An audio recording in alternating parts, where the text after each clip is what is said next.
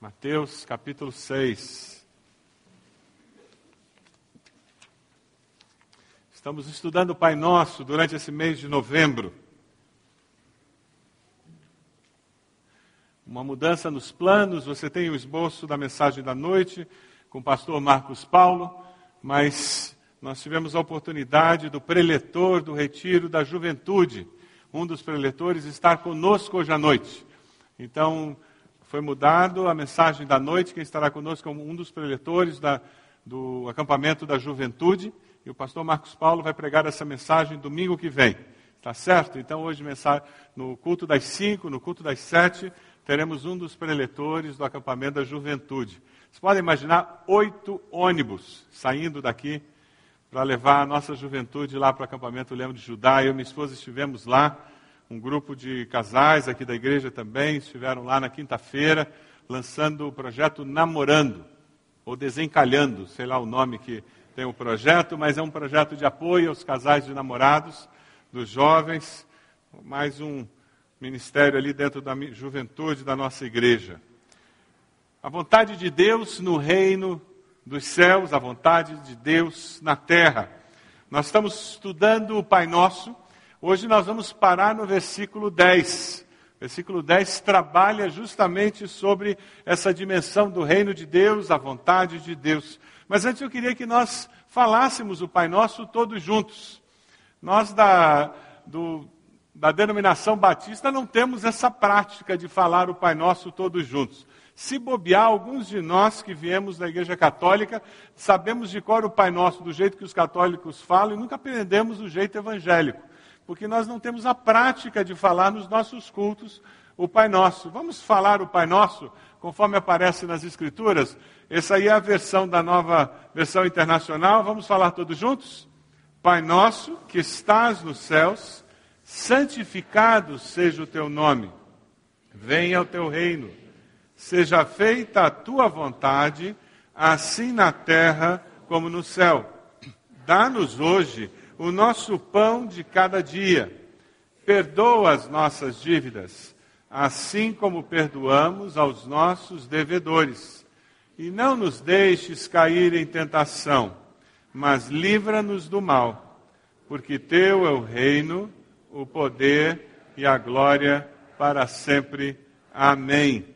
Deus é o nosso Pai, e isso faz com que a oração do Pai Nosso afirme e reafirme essa verdade tão importante.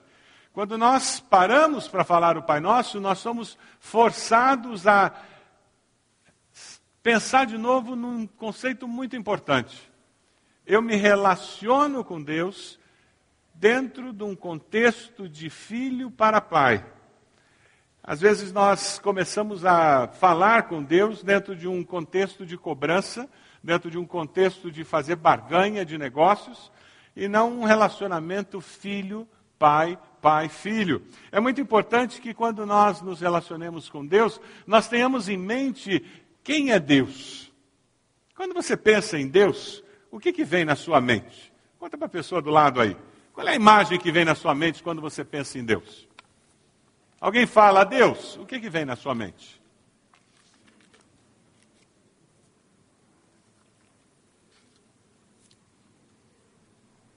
Quando você fala Pai, uma certa imagem vem na sua mente. É importante quando nós falamos o Pai Nosso, que nós nos lembremos que nós estamos falando com um Pai amoroso, não com um Pai rancoroso, não com um Pai carrasco, não com um Pai negligente, não com um Pai omisso, mas com um Pai amoroso. Um Pai que conhece quantos fios de cabelo você tem na sua cabeça. E você acha que contar fio de cabelo de careca é fácil? Experimente. Deus conhece quantos fios de cabelo nós temos na cabeça, Ele sabe cada detalhe da história da sua vida. Ele nos ama com amor incondicional. Quando nós falamos Pai Nosso, nós estamos falando com esse tipo de Pai. Pai nosso que estás no céu, santificado seja o teu nome, venha o teu reino, seja feita a tua vontade, assim na terra como no céu. É a primeira parte da oração do Pai Nosso. John Stott faz uma afirmação muito interessante sobre essa primeira parte do Pai Nosso. Eu vou pedir para colocarem na tela. Os três primeiros pedidos da oração do Pai Nosso expressam a nossa preocupação com a glória de Deus em relação ao seu nome, ao seu governo e à sua vontade. Antes de nós entrarmos em qualquer pedido com relação a necessidades que nós temos, que é a segunda parte do Pai Nosso, nós estamos falando sobre governo, vontade, sobre o reino de Deus, o nome de Deus. Deus é criador, Deus é onipotente, ele pode todas as coisas. Deus é onisciente, ele sabe todas as coisas. Deus é onipresente, ele está em toda parte. Alguém com muita propriedade disse que, em linguagem poética, nós poderíamos dizer que Deus está à nossa frente para nos guiar, está atrás de nós para nos empurrar. E tem momentos na vida em que a gente precisa de um empurrãozinho, não é mesmo? Deus está debaixo de nós para nos carregar, acima de nós para nos abençoar, em torno de nós para nos proteger e dentro de nós para nos santificar. Muito boa, não é mesmo? Eu vou repetir, caso você tenha perdido alguma. Alguém disse em linguagem poética que Deus está à nossa frente para nos guiar. Deus está atrás de nós para nos empurrar. Está debaixo de nós para nos carregar. Acima de nós para nos abençoar. Em torno de nós para nos proteger.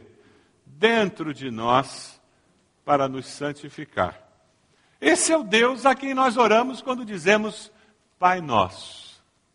E começamos a dizer: Pai Nosso que estás nos céus, santificado seja o teu nome, venha o teu reino.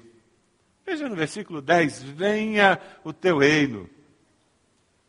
É interessante quando você faz essa oração, você está pedindo que o reino de Deus venha sobre essa terra que o reino de Deus seja instalado na sua vida, que o reino de Deus esteja presente ao seu redor. Jesus nos alertou dizendo que o mundo jaz no maligno, não é mesmo? Ele disse que o diabo é o Deus deste século. É por isso que o reino de Deus precisa ser instalado e logo. Mas nós podemos construir o reino de Deus aqui? Nós não conseguimos. Nós construímos muitos reinos, não é mesmo? mas nós não conseguimos construir o reino de Deus. Só Deus faz com que esse reino seja instalado. É interessante porque Cristo veio do céu à terra para fundar o reino de Deus. E ele estabelece e traz o reino de Deus entre nós. E nós devemos orar para que o reino de Deus seja estabelecido no coração das pessoas, iniciando conosco, no, no nosso coração e também na nossa sociedade.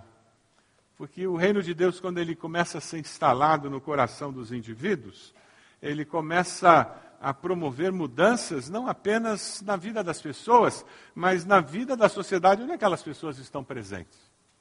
É impossível você fazer parte de um condomínio e o reino de Deus instalado na sua vida não influenciar e mudar alguma coisa naquele condomínio. É impossível o reino de Deus ser instalado em milhões de brasileiros e não mudar a realidade da sociedade brasileira. Amém? Tem alguma coisa errada com esse reino de Deus instalado no coração de milhões de brasileiros se nós não começarmos a ter um Brasil mais justo, se nós não começarmos a ter um Brasil mais santo, se nós não começarmos a ter um Brasil mais honesto. Que reino de Deus é esse? O reino de Deus, quando se instala, ele traz um pouco do céu à terra. Quando nós oramos, venha o teu reino, nós estamos fazendo uma oração missionária. Senhor, invada com a tua presença e transforme vidas e sociedades e povos. Que o teu reino se expanda, Senhor, em Curitiba, no Paraná, no Brasil, nos confins da terra.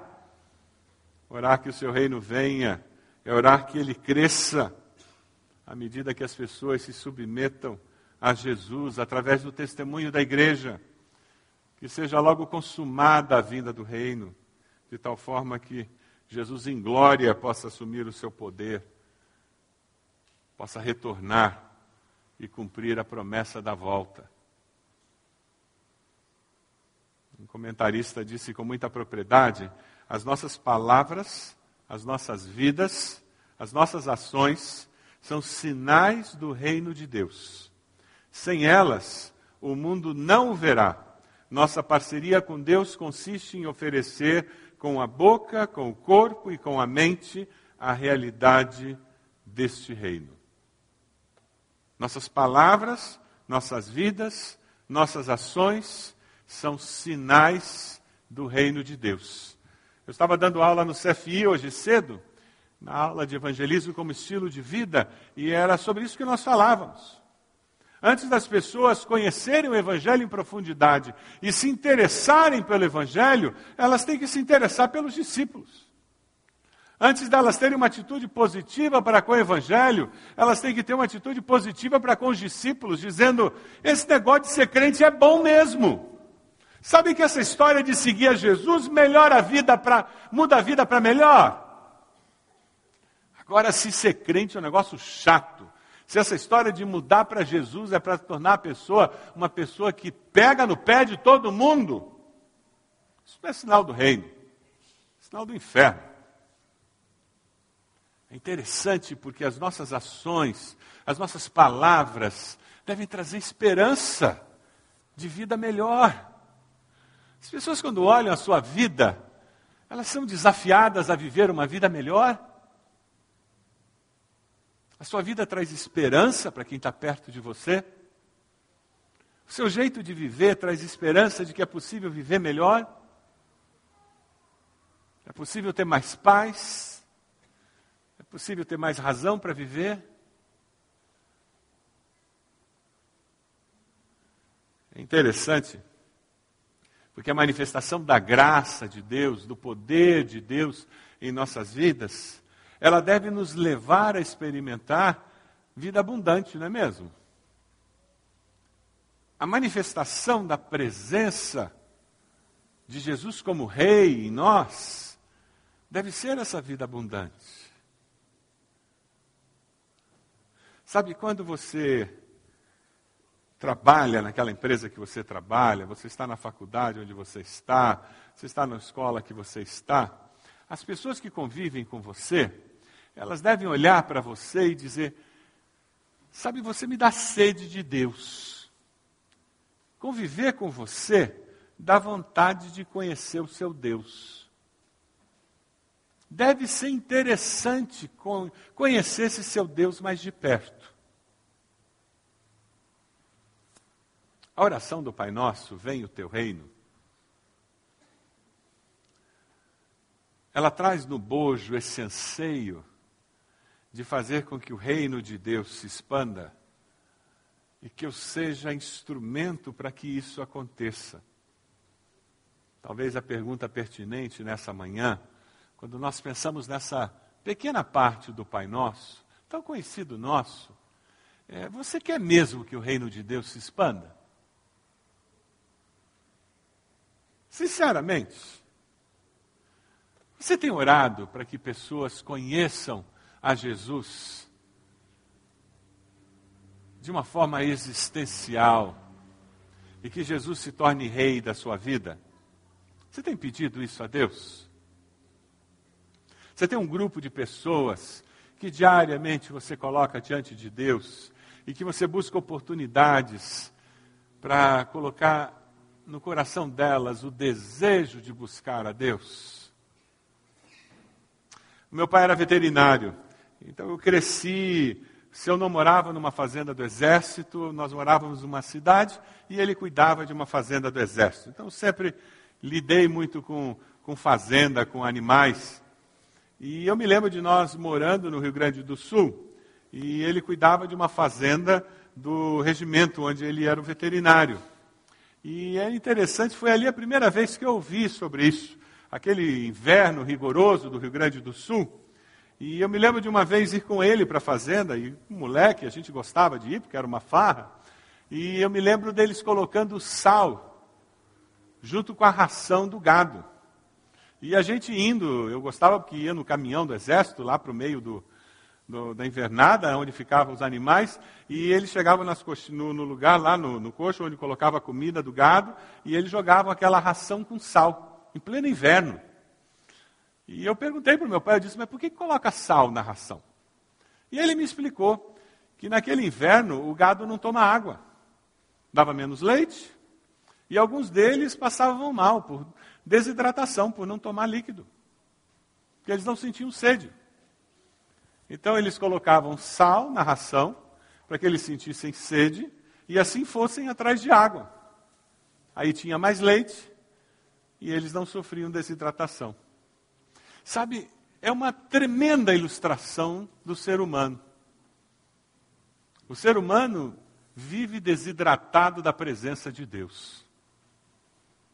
E não percebe isso. E vive lutando para resolver seus problemas do jeito que ele acha que deve resolver, com todas as filosofias humanas e todos os artifícios possíveis ao ser humano na sua capacidade intelectual, e não resolve. Porque só Deus tem as respostas existenciais que nós carecemos. Não é verdade? Quando nós oramos, venha o teu reino, o que nós estamos pedindo a Deus é que a presença dele seja manifesta na face da terra. Quando nós nos transformamos em ferramentas para que o reino de Deus venha, o que nós estamos dizendo é: Deus me transforma naquele sal que dá sede, sede espiritual para as pessoas ao meu redor. E ao conviverem com você, Aquelas pessoas que não têm sede de Deus vão começar a ter sede da presença de Deus. Quando você ora, venha ao teu reino, você está dizendo, Deus, eu quero sim. Eu quero que o teu reino cresça. Eu tenho um compromisso de ajudar alguém a sentir sede da tua presença. Você faz isso com um folheto, você faz isso com o teu testemunho pessoal, uma palavra de apreço, uma palavra de testemunho. Eu pensei num recurso bem simples essa semana, para nós praticarmos isso. Não sei se você tem a prática de levar folhetos e dar folhetos para alguém. Do, nos dois balcões da saída nós temos vários folhetos. São folhetos com uma mensagem que fala do amor de Deus. Um outro aqui tem uma meditação para cada dia da semana. Uma rosa, muito bonita. O desafio é você levar um folheto, talvez, dois. Quantos você acha que pode entregar? Não leve mais do que você acha que pode entregar. E ao sair daqui levando quantos folhetos você levar para pessoas que você acha que pode entregar, você vai estar dizendo: Eu vou fazer isso como uma aplicação prática da oração do Pai Nosso. É porque eu quero que o reino de Deus cresça que eu quero que o reino de Deus se instale no coração dessa pessoa que vai estar recebendo esse folheto. Eu não estou entregando simplesmente um folheto. Não, não. Eu estou entregando o folheto dizendo: Venha o teu reino. Que o reino de Deus venha no coração dessa pessoa. É difícil fazer isso? Nas duas saídas você vai encontrar esses folhetos. Sabe por quê? Quando nós fazemos isso, nós nos submetemos à vontade de Deus. Qual é a vontade de Deus? Que todas as pessoas conheçam a salvação. O discípulo radical é alguém que quer que o reino de Deus se expanda, porque ele se submete à vontade de Deus. O final do versículo 10 nos fala: Seja feita a tua vontade, assim na terra como no céu. O resultado natural da vinda do reino de Deus é que a vontade de Deus seja feita. Eu estava lendo um livro do Augusto Cury sobre os segredos do Pai Nosso, e tem um trecho muito interessante aqui. A vontade de Deus não é individualista nem egocêntrica. Inclui todos os seres humanos e é irrigada de afeto, pois não constitui o projeto de um Criador cercado de poder, mas de um Pai apaixonado por suas criaturas. A vontade de Deus é reflexo de um Deus que nos ama. Eu li uma devocional do nosso, nosso pão diário recentemente, eu achei muito interessante. Era a ilustração de como muitas pessoas têm uma percepção errada de quando Deus diz não, Deus diz pare, Deus diz faça, eles dizem Deus está cerceando minha liberdade. E aquela pessoa contava dizendo como o ser humano é equivocado quando ele reclama do que Deus faz quando nos dá orientações. E ele diz: Quando eu era criança, eu estava na porta da igreja, num domingo, com um amiguinho brincando, e tinha uma rua com carros passando, e de repente o meu amigo começou a correr na direção dos carros. E eu me lembro que eu escutei a sua mãe gritando: Pare! E o meu amigo parou. E aquela, aquele grito de alerta da sua mãe impediu que ele fosse atropelado pelos carros naquela rua. Quantas vezes os pares, os nãos de Deus, os faça assim de Deus, nos protegeram das consequências do pecado, nos libertaram de implicações terríveis nos nossos relacionamentos. Deus é um pai amoroso e quando nós vivemos com essa segurança de um pai amoroso, fica mais fácil nós convivermos com o submetermos-nos à boa, perfeita e agradável vontade de Deus. Você tem essa segurança? De que a vontade de Deus é boa, perfeita e agradável? Sim ou não? Quando eu tenho esse, essa segurança, fica mais fácil entender mesmo quando eu não quero.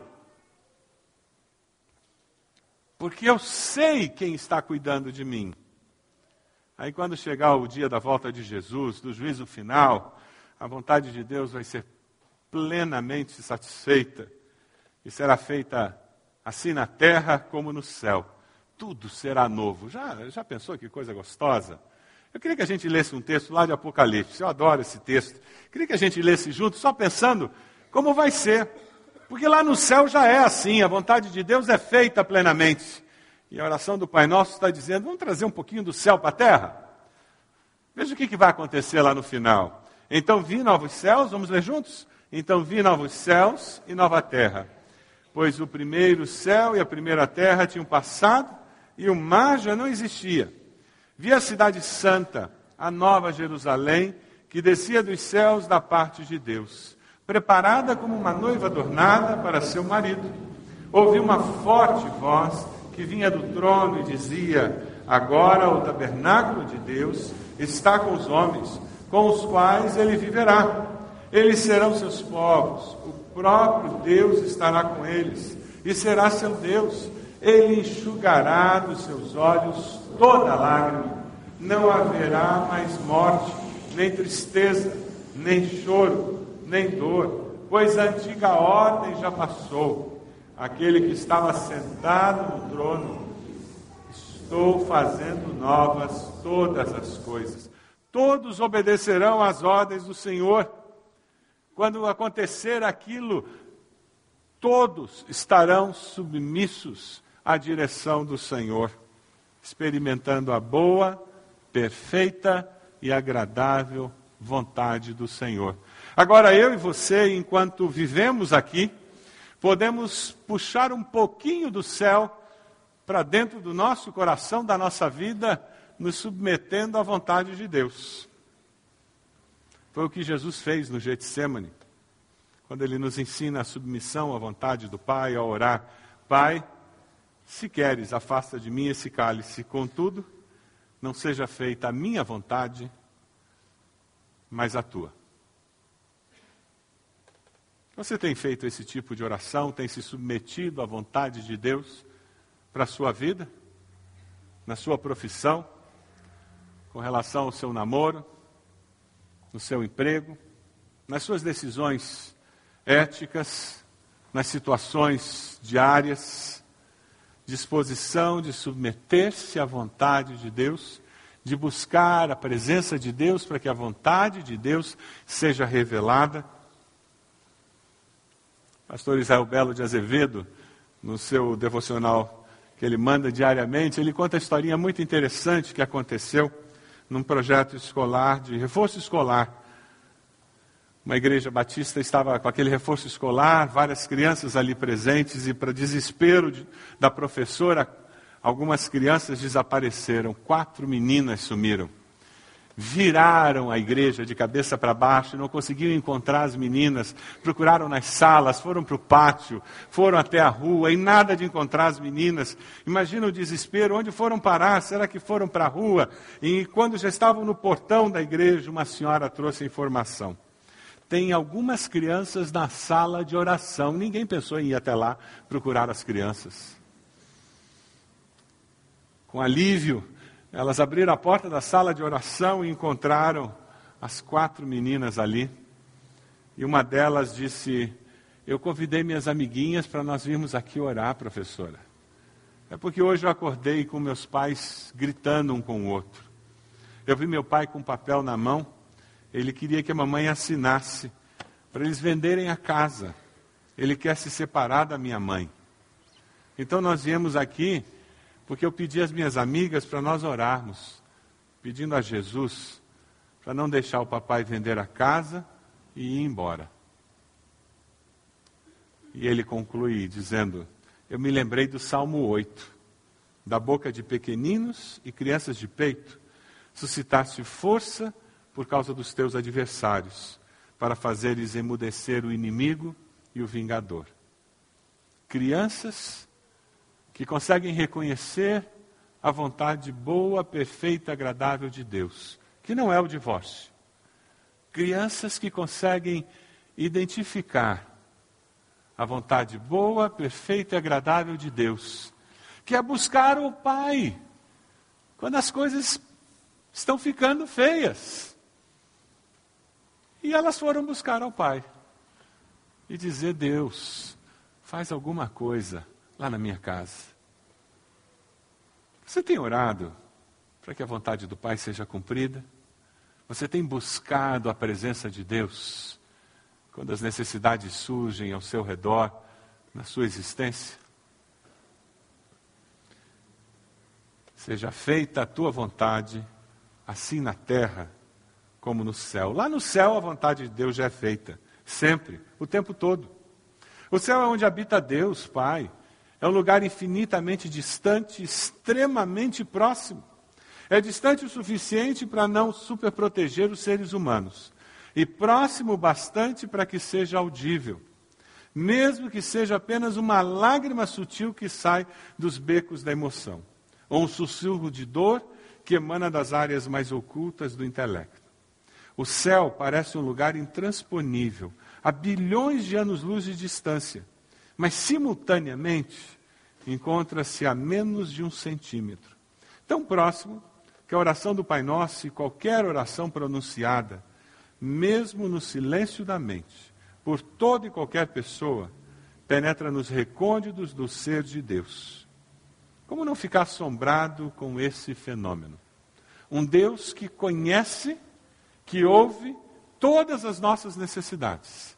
Um Deus que está nos céus, mas está na terra um Deus que é sensível às suas menores necessidades e que se alegra com os detalhes da sua vida. O Deus do Pai Nosso, Ele quer que a sua vontade seja feita na terra como no céu. Sabe por quê? Quando nós começamos a deixar que a vontade de Deus seja feita na terra, como ela é feita no céu, nós transformamos a nossa vida na terra num pedacinho de céu. Você quer transformar a sua família, o seu lar, num pedacinho de céu? Você quer transformar a sua vida profissional num pedaço de céu? Você quer trazer um pouco do céu para a terra? Deixe que a vontade de Deus se cumpra na sua vida.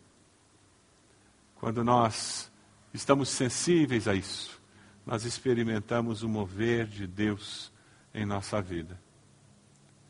Uma vez que nós nos concentramos em quem Deus é, na expansão do seu reino, no seu nome, na sua vontade, aí sim nós estamos preparados para conversar com Deus sobre o pão nosso de cada dia, sobre as nossas dívidas que precisam ser perdoadas como perdoamos os nossos devedores, temos que conversar com Ele sobre as tentações, que sobre sermos libertos do mal que nos cerca. Aí sim estaremos prontos para conversar sobre os demais assuntos do Pai Nosso. Porém, antes, precisamos acertar sobre quem é o Deus a quem oramos e colocar como prioridade que o reino de Deus venha no nosso coração e a vontade dele se cumpra em nós. Alguns desafios para nós hoje? O discípulo radical é alguém que expande o reino de Deus. Você está envolvido ativamente na expansão do reino de Deus?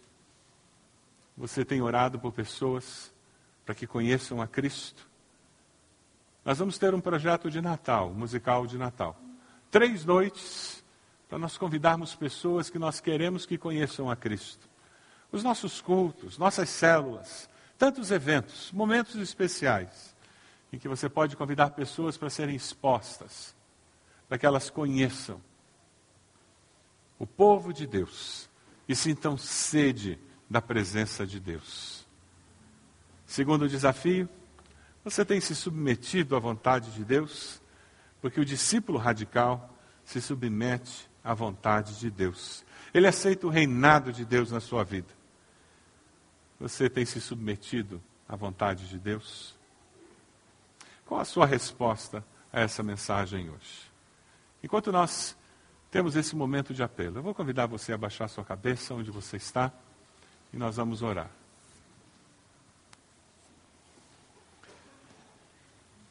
Talvez Deus esteja desafiando você a levar um desses folhetos para entregar a alguém. Eu queria convidá-la a colocar-se de joelhos agora. Onde você está? Orando por essa pessoa. Colocando o nome dessa pessoa diante do Senhor. Talvez Deus tenha desafiado você a submeter-se com relação a alguma decisão que tem que ser feita, dizendo: Deus, eu quero fazer a tua vontade, seja ela qual for. Eu estou buscando a tua vontade.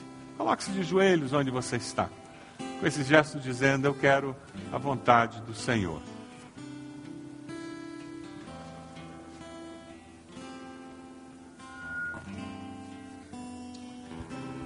Deus amado, o Senhor conhece os nossos corações. E nós queremos transformar a oração do Pai Nosso em algo que nós vivemos para que possamos fazê-la como expressão sincera das nossas vidas. Nós queremos sim que o teu reino venha. Queremos sim que o Senhor reine em nós e que o Senhor reine no coração de muitas pessoas ao nosso redor. Queremos sim expandir o teu reino para que pessoas descubram o quanto o Senhor as ama.